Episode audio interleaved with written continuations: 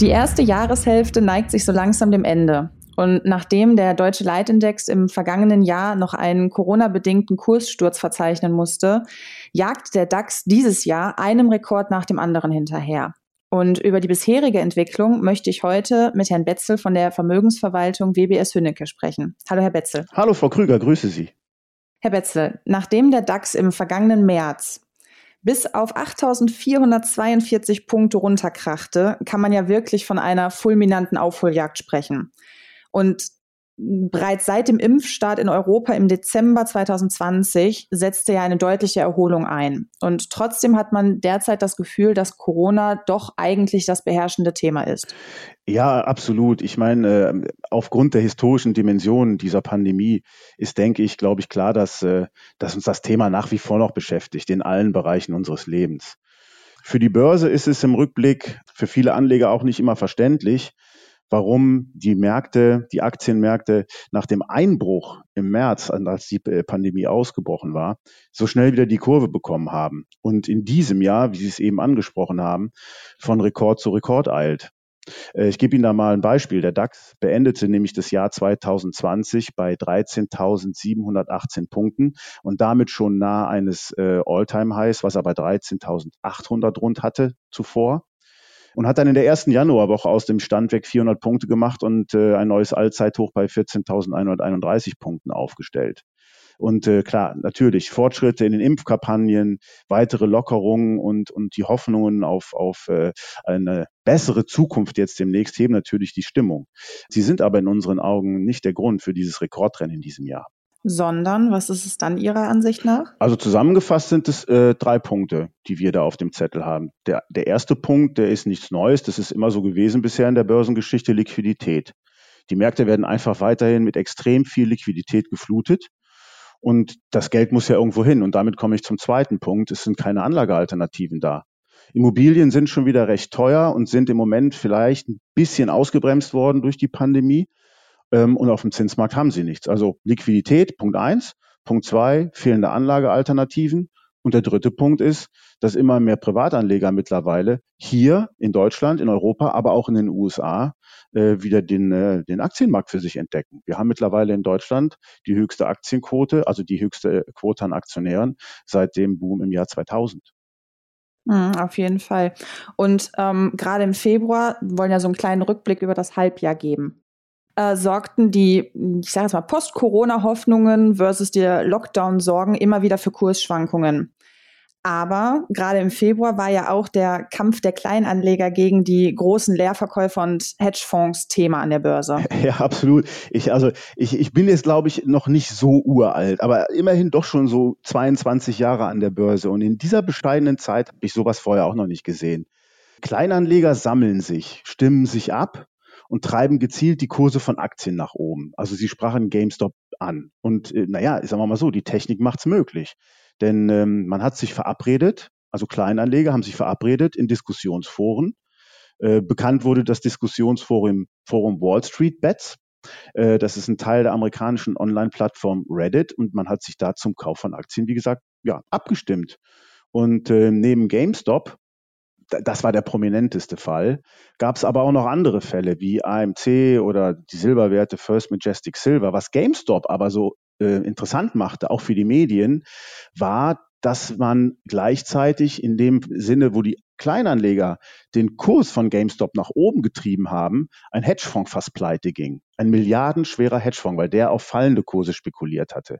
Und sowas hat es vorher noch nie gegeben. Ob die sich jetzt da verabredet haben, um einen Hedgefonds zu stürzen, das sei mal dahingestellt. Aber allein die Tatsache, dass es so gekommen ist, ja, war eine absolute Sensation, würde ich sagen. Auf jeden Fall. Und ab März kamen ja dann die steigenden Zinsen und beginnende Inflationssorgen immer wieder in den Vordergrund oder in den Fokus der Anleger. Das stimmt, absolut. Und das begleitet uns bis heute. Ich würde sogar sagen, dass das Thema Inflation und steigende Zinsen seit Beginn des Jahres das Börsengeschehen maßgeblich prägt. Und das wird es auch noch weiterhin tun. Ähm, dabei stehen vor allen Dingen die Zentralbanken im Fokus der Marktteilnehmer. Äh, bisher ist es Frau Lagarde, Herrn, Herrn Paul als Vorsitzender der FED und den anderen äh, Kollegen rund um die Welt ist es sehr gut gelungen, dem Finanzmarkt zu vermitteln, dass man trotz steigender erwart zu erwartender Inflationsraten die Zinsen unten lässt und die Geldpolitik weiter expansiv hält. Das spricht also weiter dem Markt Liquidität zuführt, was normalerweise in der Theorie zu weiter steigenden Inflationsraten führen würde, wenn man weiter die Zinsen tief lässt und den Markt mit Geld überflutet. Aber Sie sagen im Moment, nein, wir halten die Zinsen unten, weil wir die Inflation nur als ein vorübergehendes Phänomen betrachten. Und wie gesagt, der Markt glaubt ihnen es. Und das war nicht immer so. Wir haben das nach der Finanzkrise 2008 hatten wir ein ähnliches Phänomen am Anfang. Zinsen runter, Märkte stützen mit Geld, aber danach haben die Notenbanken anders reagiert in den folgenden Jahren. Sie haben immer wieder versucht, die Zinsen hochzufahren, das Gelddrucken zu beenden. Und das hat dazu geführt, dass wir zwischendurch immer mal größere Einbrüche in den 2010er Jahren hatten. Und wie gesagt, das ist diesmal anders. Und äh, es hat zwar ein bisschen Überzeugungsarbeit gebraucht. Äh, am Anfang war der Markt noch nicht so ganz sicher, na, glauben wir das wirklich, was die da versprechen? Deswegen gab es zwischendurch immer wieder mal Rücksetzer. Aber unterm Strich haben die Zentralbanken bisher den Markt überzeugt. Und die Rücksetzer fielen ja bisher auch eher moderat aus. Ja, absolut. Also äh, weiß man in dem Moment, wo ein Rücksetzer beginnt, ja nicht, aber im Rückblick Nein. waren die moderat und gute Kaufgelegenheiten. Ja, auf jeden Fall. Und dann kam ja gegen die Inflationssorgen, kam ja dann ab April neben den Impffortschritten gerade in den USA, hierzulande noch nicht ganz so, ähm, vor allem das Konjunkturpaket von Joe Biden. Ja, definitiv. Ähm, also Joe Biden hat ja mit 1,9 Billionen US-Dollar ein bisher in seiner Größe äh, überhaupt noch nicht bekanntes und gesehenes Konjunkturprogramm auf den Weg gebracht. Aber auch Europa schiebt kräftig an. Äh, mit dem Wiederaufbauprogramm in Höhe von 750 Milliarden Euro möchte man die Konjunktur eben wieder stützen und nach vorne bringen. Es ist aber nicht alles. Dazu kommt ja auch äh, gerade in Europa, dass die Regeln des Europäischen Stabilitätspaktes bis 2022 ausgesetzt sind. So können sich also die Euro-Länder in der aktuellen Phase stärker verschulden, was sie normalerweise ja nicht dürften. Und das ist auch ein bedeutender Unterschied zu der Phase nach der Finanzkrise. Denn wenn man sich erinnert, Thema Griechenland und so, unser damaliger Finanzminister Schäuble, man hat eine Austeritätspolitik verfolgt und eine Schuldenbremse wurde eingeführt.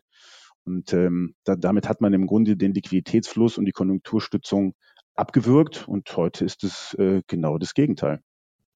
Und seit einem Jahr, wie gesagt, feuern die Notenbanken aus allen Rohren Liquidität und werden von staatlichen Konjunkturprogrammen flankiert. Und äh, das stützt die Aktienkurse.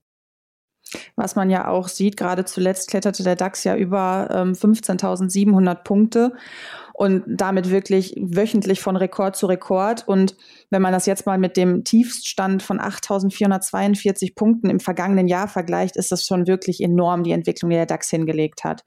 Jetzt ist ein bisschen so die Frage, ist das neue Peak die 16.000 Punkte Marke und vor allem könnten wir die in der zweiten Jahreshälfte erreichen?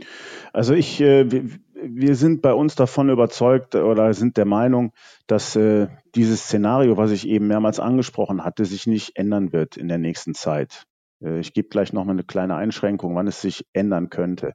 Das heißt, Liquidität weiter hoch, äh, der Markt wird dadurch unterstützt, die Konjunktur nimmt wieder Fahrt auf, die Konjunkturprogramme entfalten Wirkung, sodass wir also äh, uns durchaus mittelfristiger höhere Kurse als 16.000 vorstellen können. Das heißt aber nicht, dass dies ohne Korrekturen vonstatten geht. Man muss sich vor Augen halten, dass im Moment die Märkte schon wieder ein Stück weit zu weit nach vorne gelaufen sind. Wir haben eine fundamentale Bewertung, die ist aktuell sehr hoch. Ich nehme nur ein Beispiel, äh, das hatte ich hier schon mal an anderer Stelle in, alten, in älteren Podcasts ausgeführt, dass der amerikanische S&P 500 Index, das sind die 500 größten amerikanischen äh, Unternehmen notiert, der weist eine Kursumsatzbewertung von drei auf. Und das ist äh, einfach nur die Zahl drei. Das ist etwas, das ist historisch hoch.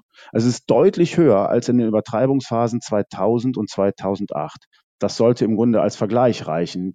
Das, äh, also es ist exorbitant hoch. Ähm, dazu kommt beispielsweise, dass internationale Anlagefonds eine historisch niedrige äh, Barquote, also wenig Geld halten. Die sind voll investiert.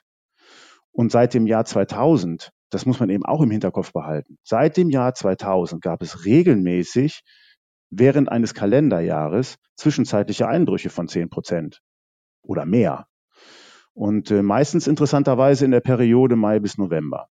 Also als Fazit, äh, ich glaube, wir werden im Laufe dieser HOS deutlich höhere Kurse als 16.000 sehen. Ob dieses Jahr oder nächstes Jahr sei dahingestellt. Ich würde aber im Augenblick geduldig abwarten und auf einen Rückschlag warten, wenn ich noch Geld hätte, um zu investieren.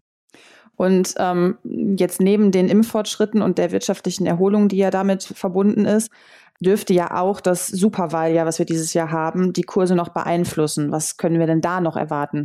Es, äh, ja, also es gibt einen Spruch, ich weiß nicht, vielleicht haben Sie ihn schon mal gehört, ich denke, Sie kennen den, politische Börsen haben kurze Beine. So ein Bonbon, wie man so schön sagt. Aber und was ist damit gemeint? Ähm, gemeint ist damit, dass die Kursreaktionen aufgrund von, von Wahlergebnissen eben oft nicht nachhaltig sind. Denken Sie nur zurück an die Wahl Donald Trumps im Jahr 2016. Da war direkt nach der Wahl, nach der Bekanntgabe des Wahlergebnisses, gab es einen ersten sehr heftigen negative, äh, eine erste heftige negative Kursreaktion von Dow Jones und Co. Und das dauerte aber nicht lange und die Märkte drehten um und stiegen danach eine Zeit lang deutlich an.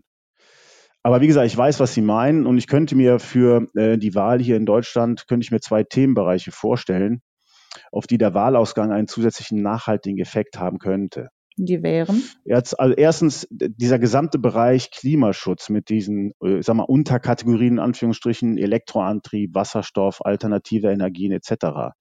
Also sollten die Grünen an einer neuen Regierung beteiligt sein, könnte hier weiter neue Fantasie entstehen. Weiter neue Fantasie deswegen, weil die deutsche Wirtschaft die Themen ja schon jetzt in ihren Entwicklungen berücksichtigt, aber das könnte normal einen zusätzlichen Schub geben.